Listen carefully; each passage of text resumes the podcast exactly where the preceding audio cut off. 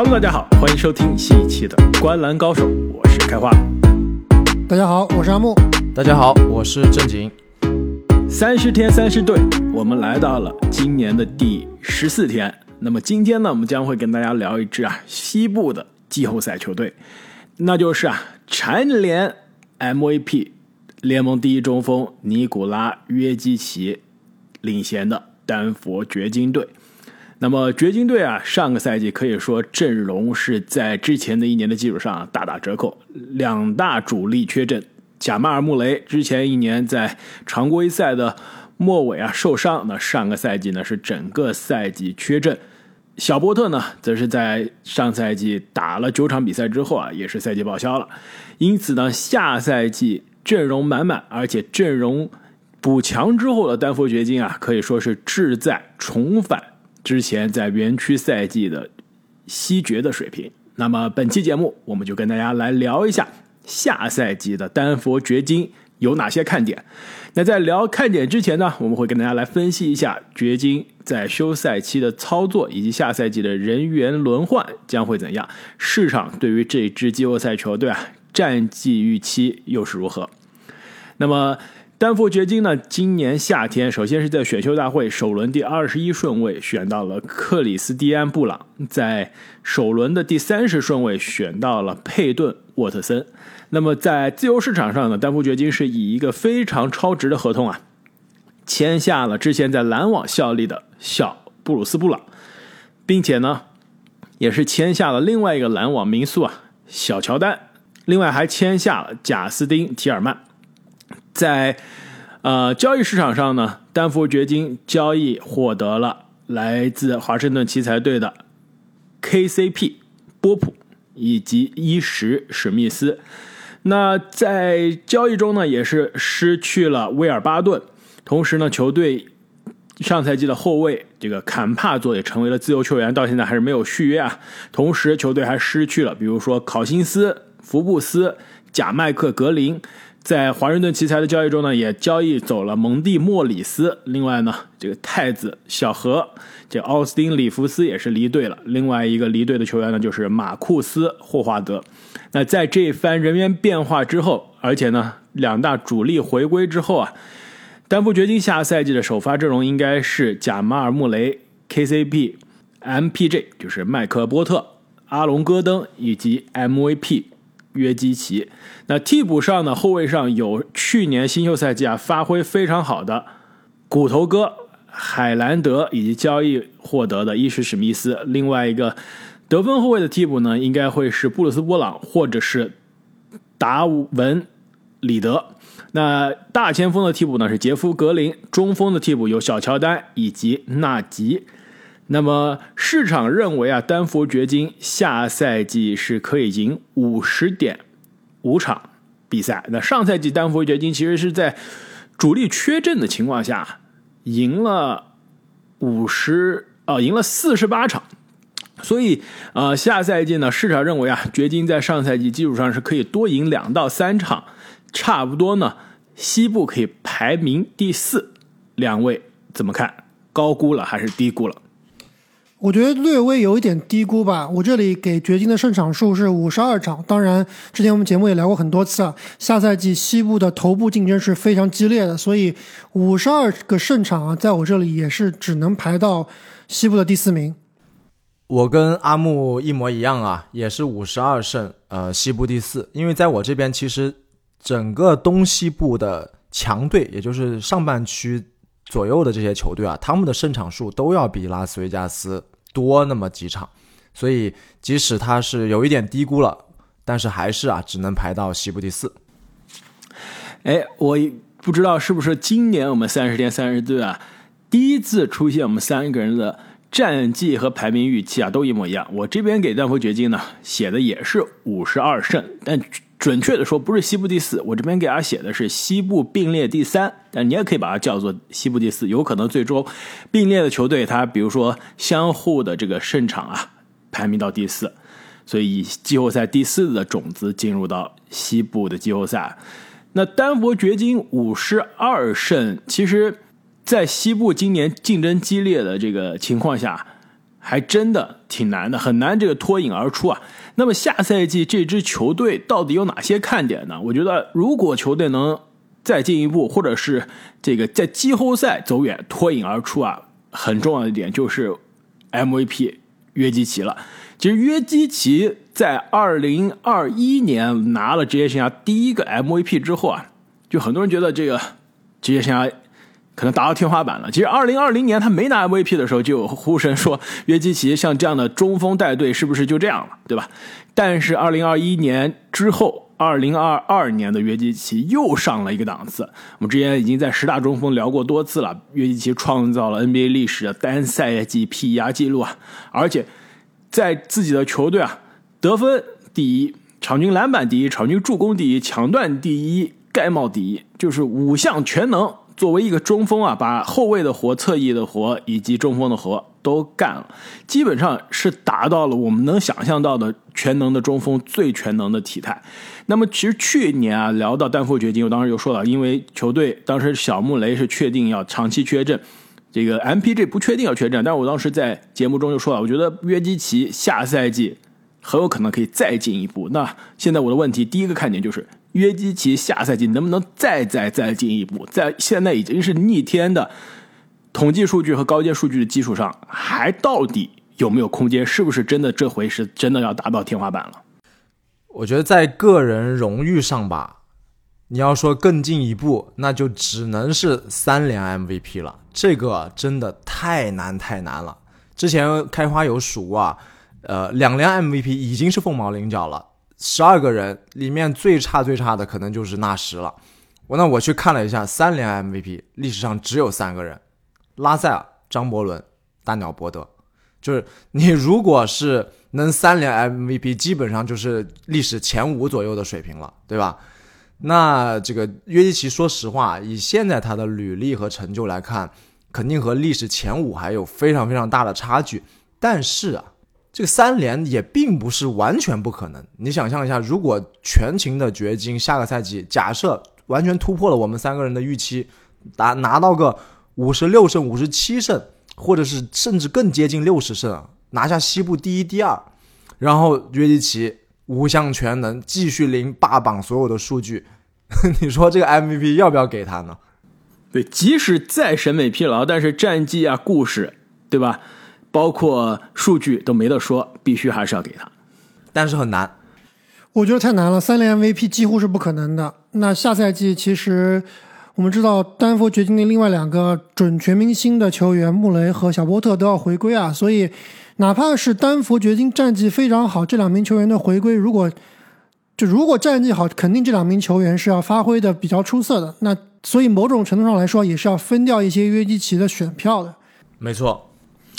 你要说分使用率、分出手权、分数据，尤其是得分，我相信啊，分选票，对，分选票不太可能。对，这两个人，我不是说分这个重要性，我是对，我是我的意思不是说小波特和穆雷去争 MVP 啊，肯定不可能。我只是说，大家在大家印象里面，或者当这个投票人去选 MVP 的时候，他会想，哦，这个队其实不光是有约基奇，而有另外两名准全明星球员。我说这个意思，分选票。但是呢，这两位啊，更多是辅佐的作用。其实这也引发了我第二个看点，就是这两位虽然是回归了，而且也都是年轻才俊，都是大家非常喜欢的这种年轻球员，但是对于球队胜利的贡献到底是多少？就肯定他们俩的回归对于球队战绩来说是有正向的贡献的，是非常重要的。但是能帮忙帮到什么样的程度？其实你对比。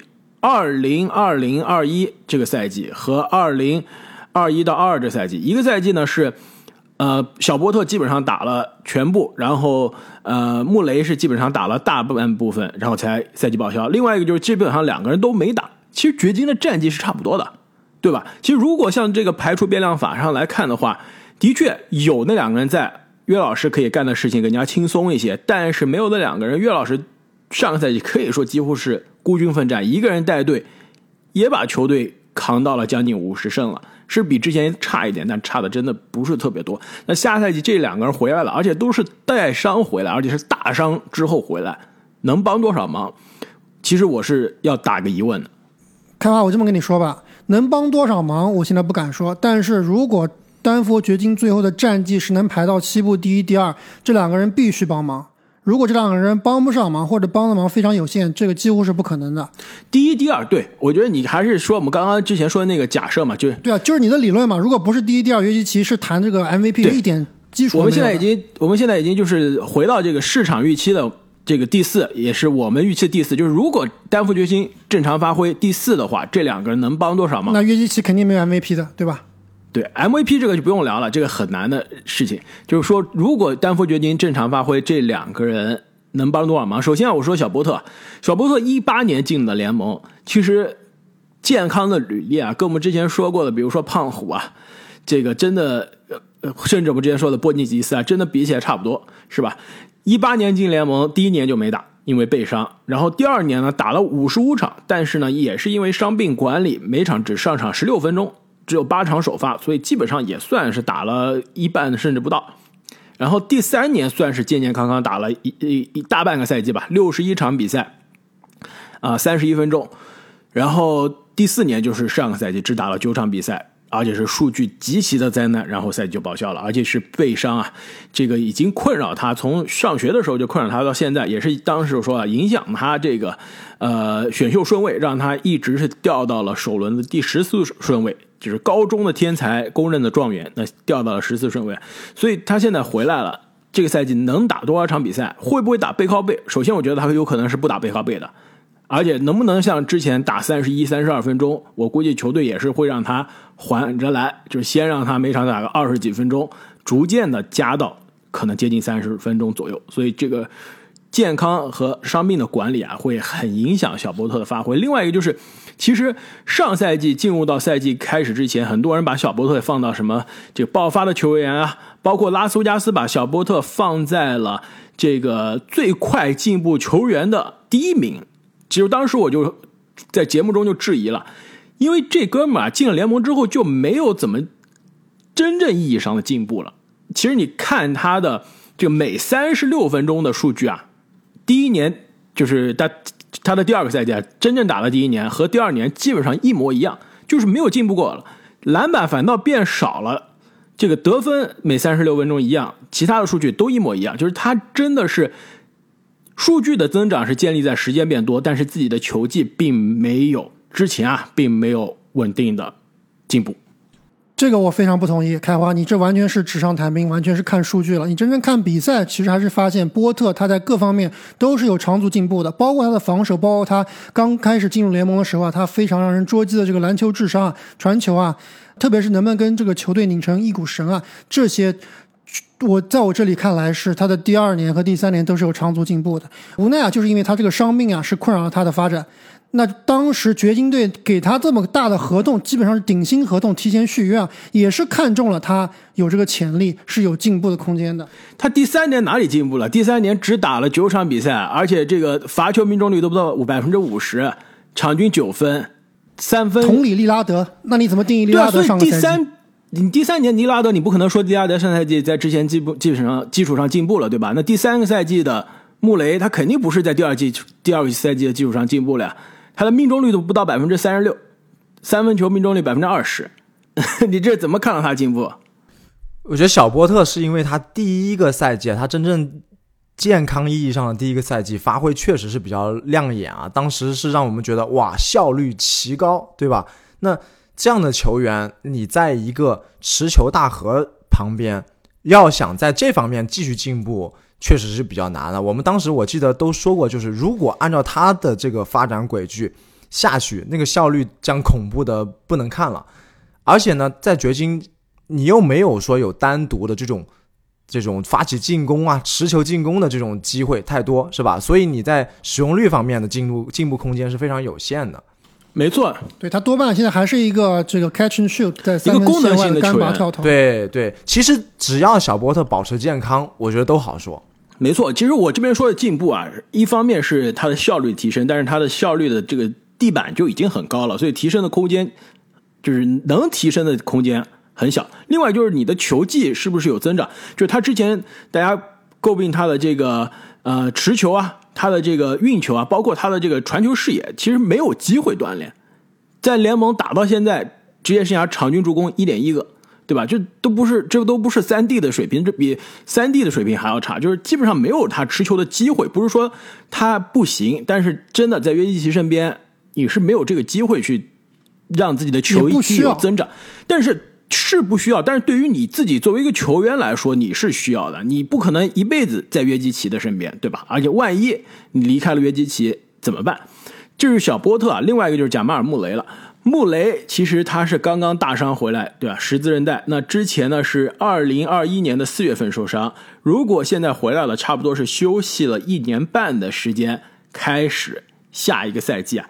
那么对于这个大伤归来的穆雷啊，最近为什么不是特别乐观呢？我听了这个掘金的主教练麦克马龙在夏天接受采访的这个这个啊言论啊，他就说下赛季的球队会。对于这个穆雷的回归啊，持持一个非常谨慎的态度，让他应该会前几个月控制在二十分钟左右，就二十分钟，就是 in in the twenties，就指的是二十几分钟场均的上场时间。我觉得这也很正常，因为毕竟穆雷是一年多没有打球了，直接上来让打主力，然后打强度那么大，三十多分钟也是不太现实的。而且，其实我觉得我们现在讨论丹佛掘金下赛季常规赛的战绩，特别是常常规赛的排名布阵，意义其实并不是很大。我觉得丹佛掘金下赛季并不是说一定要去争这个第一、第二的，他其实就应该苟住在这个四五位的这个位置啊，然后。让他们的两位潜在的这个明星球员能够慢慢找回状态。那约老师下赛季的状态，我是一点都不担心的。所以我觉得，我要是马龙啊，我对波特对这个，呃，小穆雷的使用其实也是会一样的，就是在开赛赛季初啊，两个人打一个为首发，但其实是打一个替补的时间。是的，这一点我也挺同意的。马龙这么谨慎的对待穆雷的伤病啊，我觉得绝对是好事啊，对吧？你常规赛就像开花你说的。都不需要他们俩特别的发挥，就可以拿到一个第四、第五的成绩了。那他们俩只要稍微正常的恢复状态，全力去冲季后赛才是正途。所以啊，这个两位伤愈归来的主力啊，会给球队战绩带来帮助。但真的因为伤病的原因啊，很有可能至少在赛季的早期帮助是非常有限的。因此呢，在我这儿，掘金下赛季的重要的看点应该是这两人之外的几位。一个呢是本赛季啊刚刚引援的布鲁斯布朗，其实这笔签约啊一直是我认为整个夏天所有球队的所有签约中啊可能是最超值的之一，不一定是最最超值啊，但绝对是非常超值了。你们还记得是什么合同吗？两年多少钱？两年一千四百万，对，一千三百万，这实在是太便宜了。我们之前认为布鲁斯布朗一年应该值这个价吧？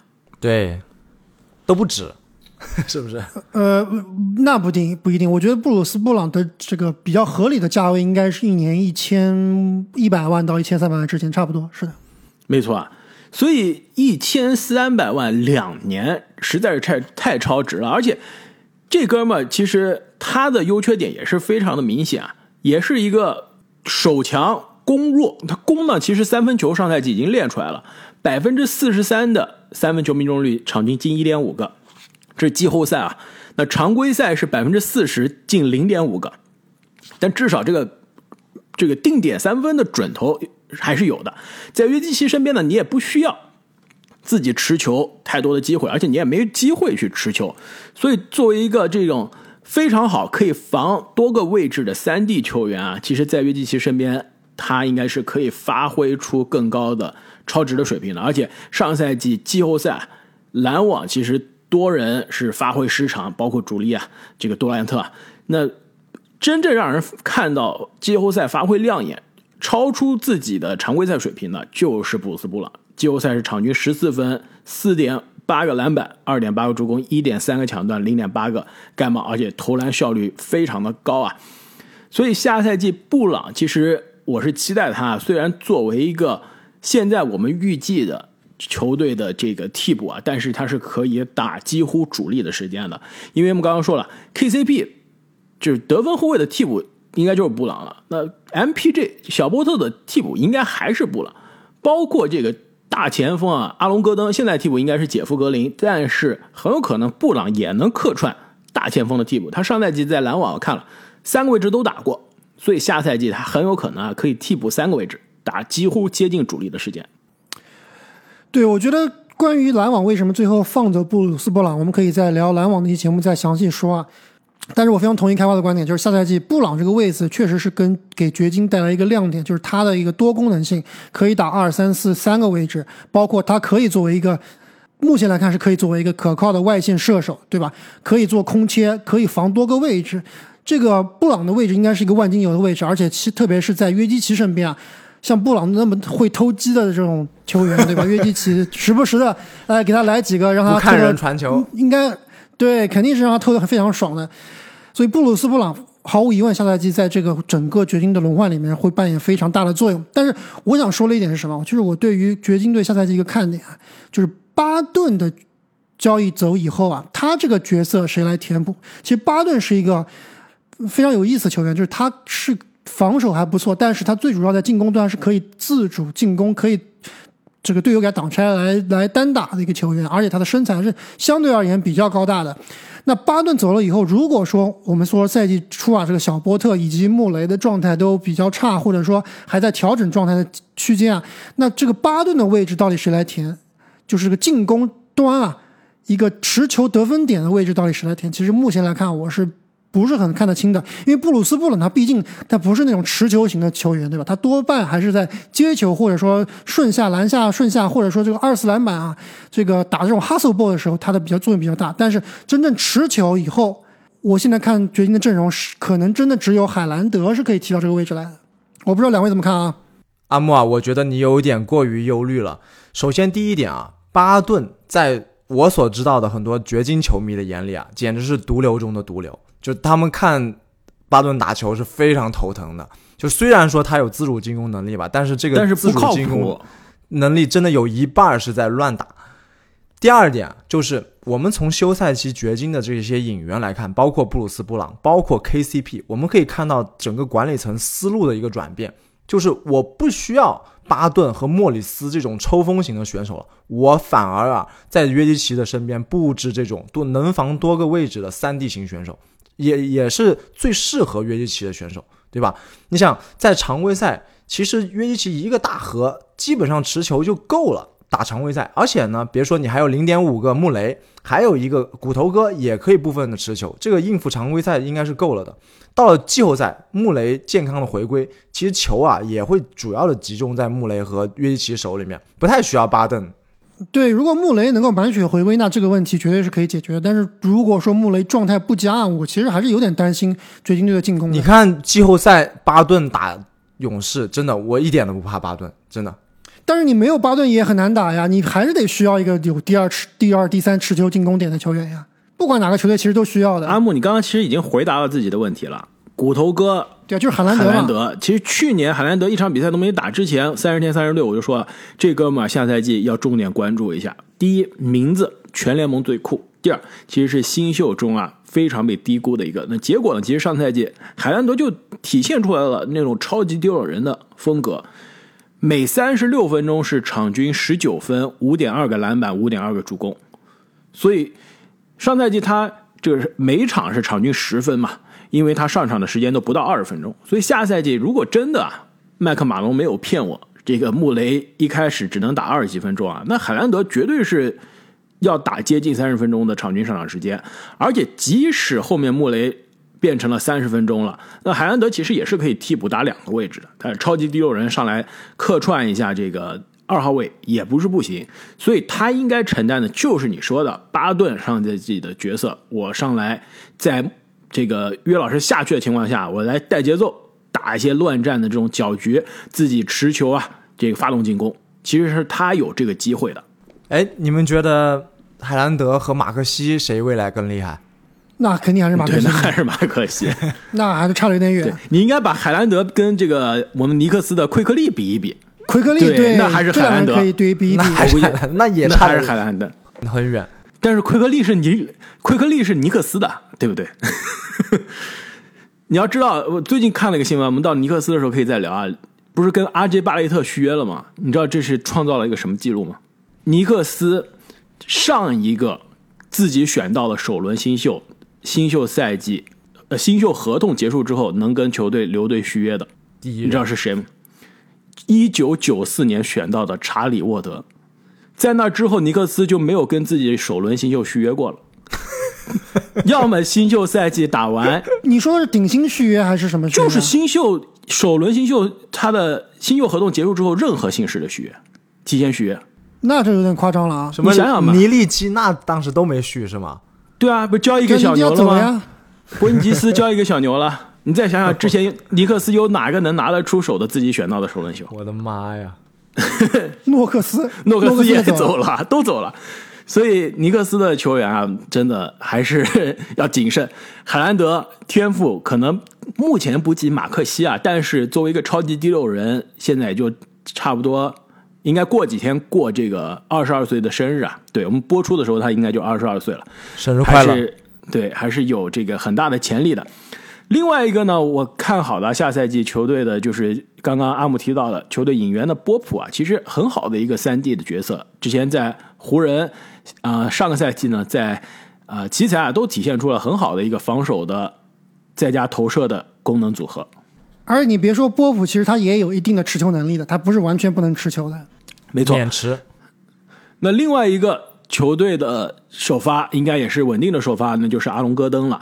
上赛季其实，在岳老师身边啊，在其他主力缺阵的情况下，也是承担了很多他估计也本不该承担的责任，是吧？场均得分球队的第二，但是效率呢，的确是稍微有些捉鸡。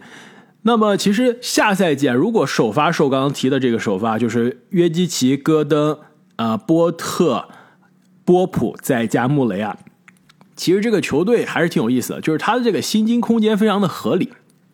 这五个人首发五位正好是球队工资最高的五位，剩下来没有一个人是工资啊、年薪超过七百万，是不是非常合理？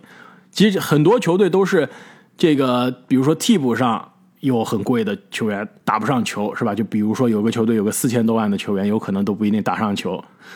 还有的球队呢，首发中有那种很便宜的功能球员，或者说是新秀，所以这个球队啊，就把所有的钱全用在首发上了，而且替补都是超值，都是七百万以下的。对，就是你的意思，其实就是说啊，这掘金队现在他这个阵容里面是几乎没有垃圾合同的，大家的合同都相对比较合理，是吧？只有一个波特的隐藏炸弹。没错，就是如果他真要挑垃圾的合同啊，或者有垃圾潜力的，那真的就是波特了。那在这个情况下来说啊，还行，是吧？就是这个垃圾合同是可以有上升空间的。这种纺锤型的心心灵结构，也不是纺锤型嘛，就是哑铃型的，就两头大，中间没有的，就是跟这个独行侠队的这种真的是纺锤型的形成鲜明对比，一堆一千多万的，真的。我们之后聊独行侠的时候可以说啊，尼克斯好像也是这种一堆一千多万的是吧？真的这个我觉得就特别不合理，就是你有一堆打首发又嫌弱，打替补又嫌贵的人，没错，搞得人心惶惶。今天不知道哪个人走是吧？明天哪个人来？然后呢，更关键啊，这个球队三大年轻核心：二十七岁的约基奇，二十五岁的穆雷，二十四岁的波特啊，三个人是球队最贵的三个人，而且这三个人啊，合同至少是锁定到了二五年。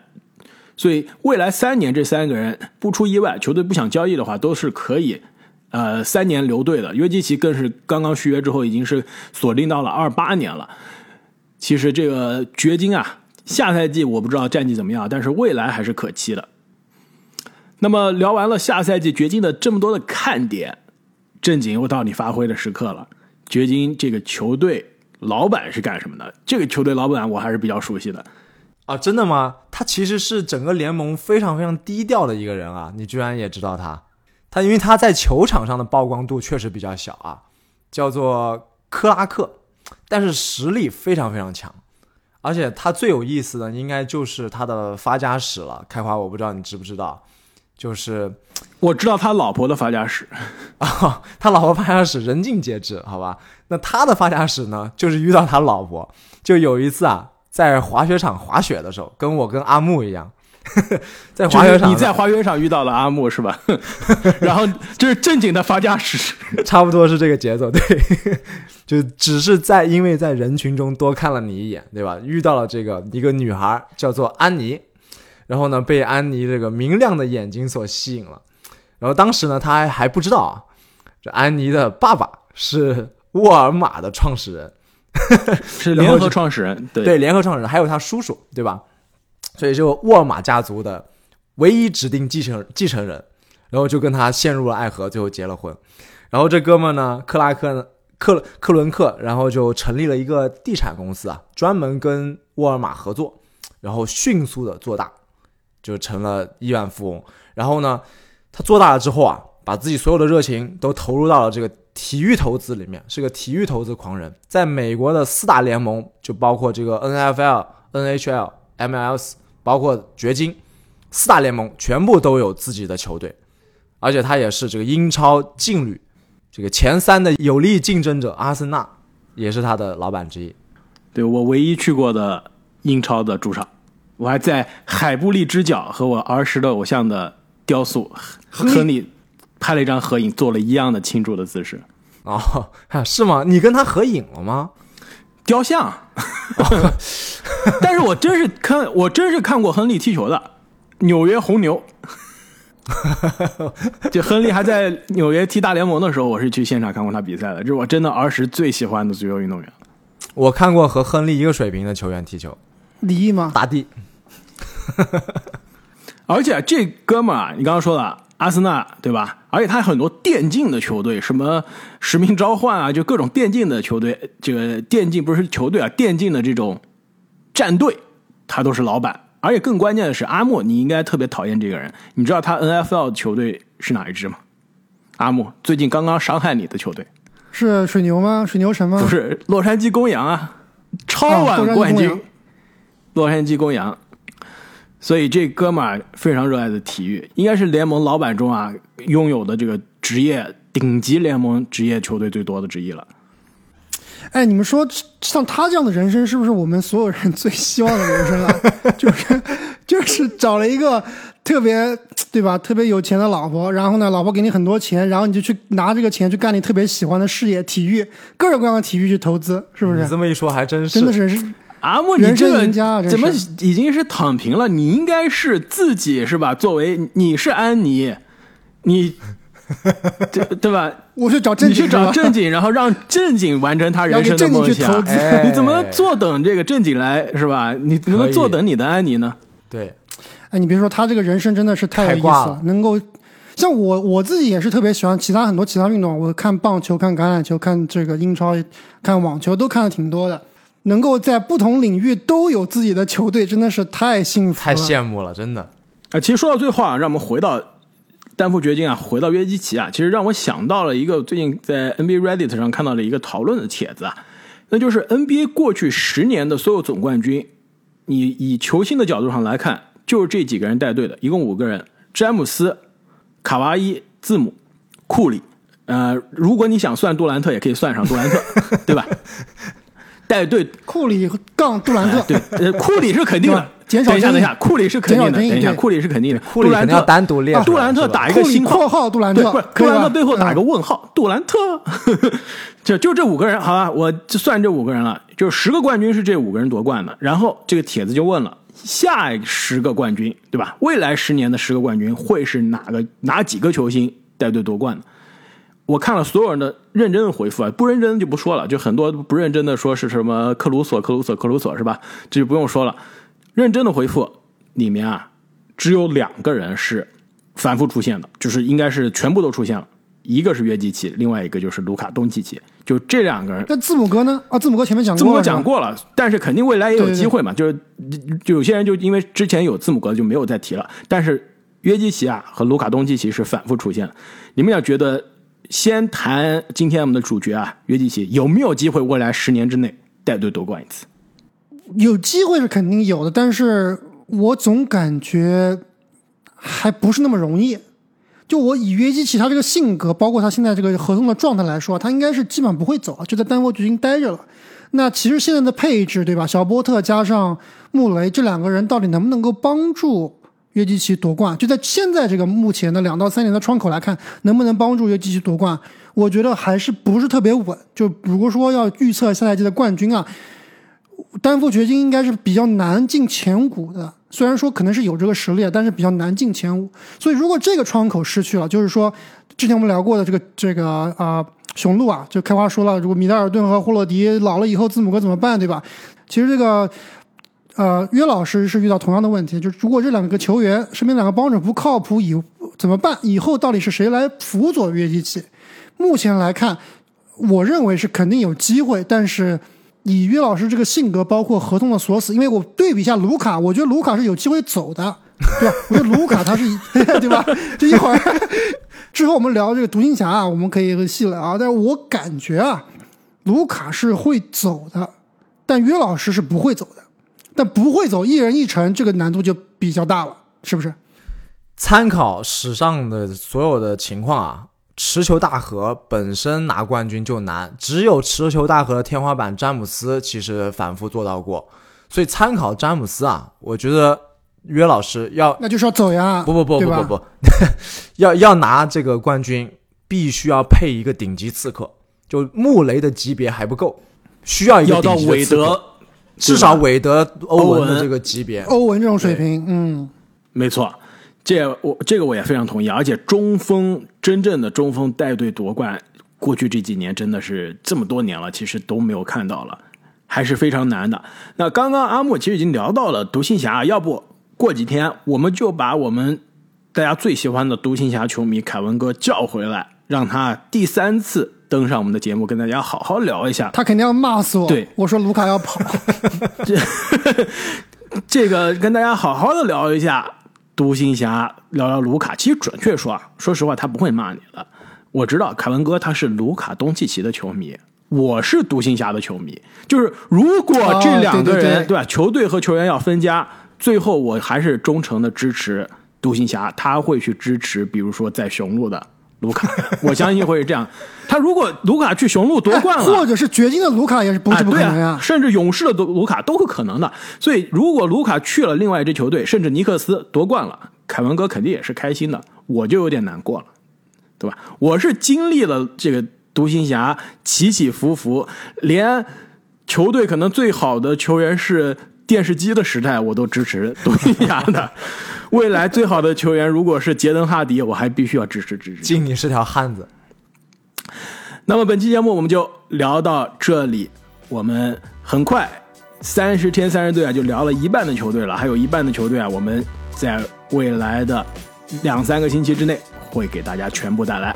再次感谢各位听众朋友们的支持，我们下期再见，再见，再见。